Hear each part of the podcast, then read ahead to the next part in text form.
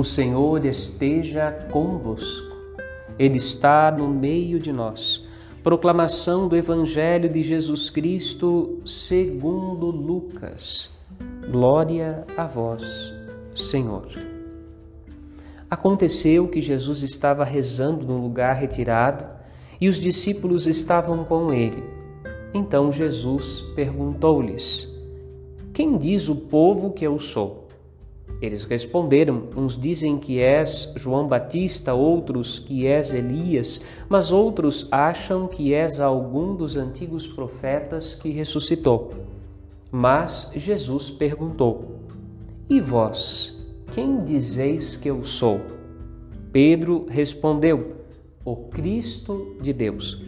Mas Jesus proibiu-lhes severamente que contassem isso a alguém e acrescentou: o filho do homem deve sofrer muito, ser rejeitado pelos anciãos, pelos sumos sacerdotes e pelos doutores da lei.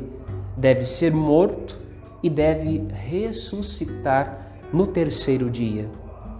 Palavra da salvação. Glória a vós, Senhor. As palavras do Santo Evangelho perdoem os nossos pecados, assim seja. Meus irmãos queridos, quando Pedro responde à pergunta de Jesus, depois de os outros discípulos arriscarem respostas, Tu és o Cristo, o Cristo de Deus. É importante que nós entendamos que Jesus não é apenas um nome, Jesus não cabe apenas dentro de uma definição. Havia a necessidade, e chegaria o tempo através da paixão, através da cruz, através da ressurreição, que Pedro e os outros discípulos iriam aprender de fato quem é que é Jesus.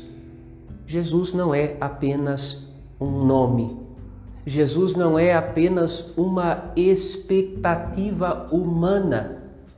Jesus não responde apenas às expectativas de Israel. Jesus é mais. Jesus é o Filho de Deus feito homem. A liturgia desta semana nos convida a mergulhar no mistério de Cristo. Nos convida a conhecer Jesus nos convida a abrir este tesouro que é o coração de Cristo para podermos nos deliciar da sabedoria do Espírito Santo, da sabedoria de Deus.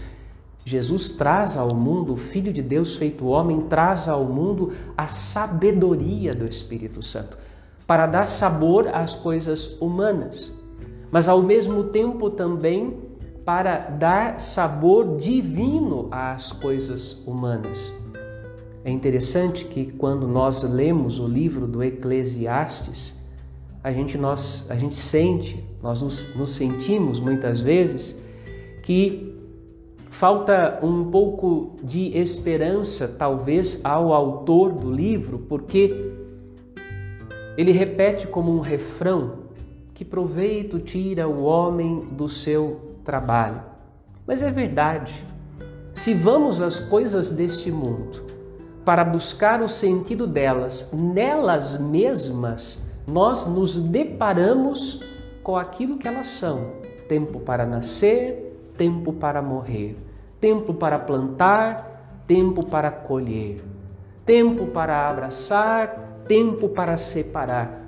Se vamos ao encontro das coisas desse mundo por elas mesmas, apenas encontramos a fatalidade da sua existência. E aí é importante entendermos a pergunta do, do salmista, não é? Então, Senhor, que é o homem? Que mistério divino reside no homem para que o Senhor se encante tanto dele? Porque se ele é apenas homem, se é Ele mesmo, nós sabemos há séculos, há milênios, o que encontramos quando vamos ao encontro do homem. Mas se existe um mistério que não é apenas humano, mas que é divino no ser humano, ir ao encontro do homem é encontrar-se com um plano de Deus, com a sabedoria de Deus. E nós precisamos desta abertura que somente o Espírito Santo pode nos dar para podermos olhar para a criação, a vida, o mundo, o ser humano, a história da humanidade, não a partir apenas de si mesmos, mas a partir de Deus, com o olhar da fé. Enxergando todas estas coisas dentro do plano divino da salvação, da providência divina que guia todas as coisas. Por isso, vamos ao encontro de Cristo, vamos ao encontro do coração de Jesus.